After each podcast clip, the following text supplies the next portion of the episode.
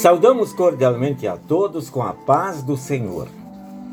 No Evangelho de Mateus, capítulo 25, versículos 31 a 46, Jesus fala sobre o grande julgamento. Neste ensinamento, Jesus mostra claramente que no dia derradeiro, todos os povos serão reunidos na sua presença e ele separará uns dos outros. À primeira vista, parece que Jesus está ensinando que as pessoas serão salvas por causa das boas obras praticadas, e outras serão condenadas porque deixaram de demonstrar amor ao próximo. Entretanto, as boas obras ou obras agradáveis a Deus necessariamente são frutos da fé serão salvos aqueles que creem em Cristo como seu Salvador. Citemos só dois versículos bíblicos.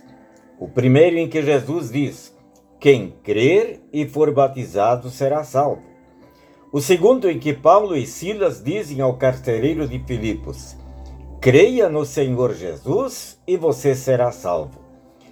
Todos aqueles que creem também praticam obras agradáveis a Deus como frutos de sua fé. O apóstolo Tiago diz: a fé sem ações não vale nada. Ou como diz na outra versão da Bíblia, a fé, se não tiver obras, por si só está morta.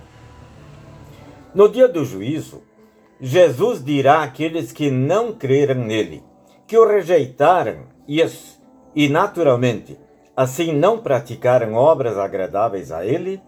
Afastem-se de mim, vocês que estão debaixo da maldição de Deus. Vão para o fogo eterno preparado para o diabo e os seus anjos. Será que tem fogo no inferno? Bem, pode ser que seja uma figura de linguagem para mostrar que o sofrimento é terrível Diversos textos bíblicos falam no fogo do inferno ou fogo eterno. Só em pensar nisso já é algo assustador.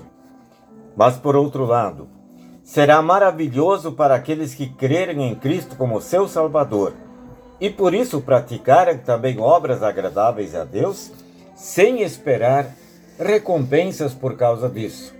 Eles receberão o convite Venham, vocês que são abençoados pelo meu Pai.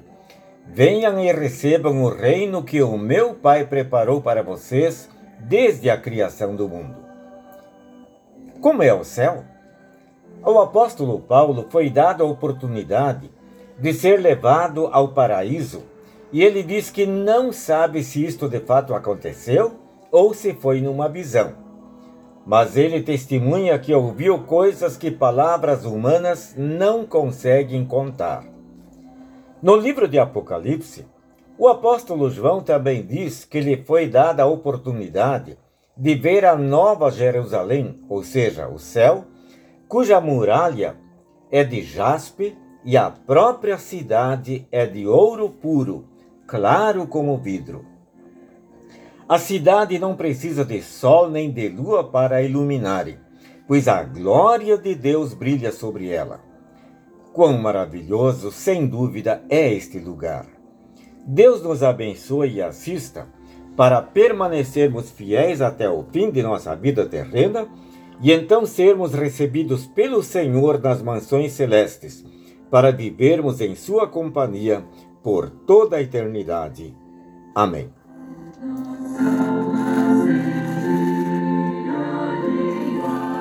Queridos amigos, com esta mensagem estamos encerrando as mensagens, que foram em número de 34, baseadas sobre alguns textos do Evangelho de Mateus. A Célia e eu agradecemos a todos que nos acompanharam nessas reflexões e nos despedimos, desejando bênçãos do Senhor na vida de cada um. Que assim seja. Amém.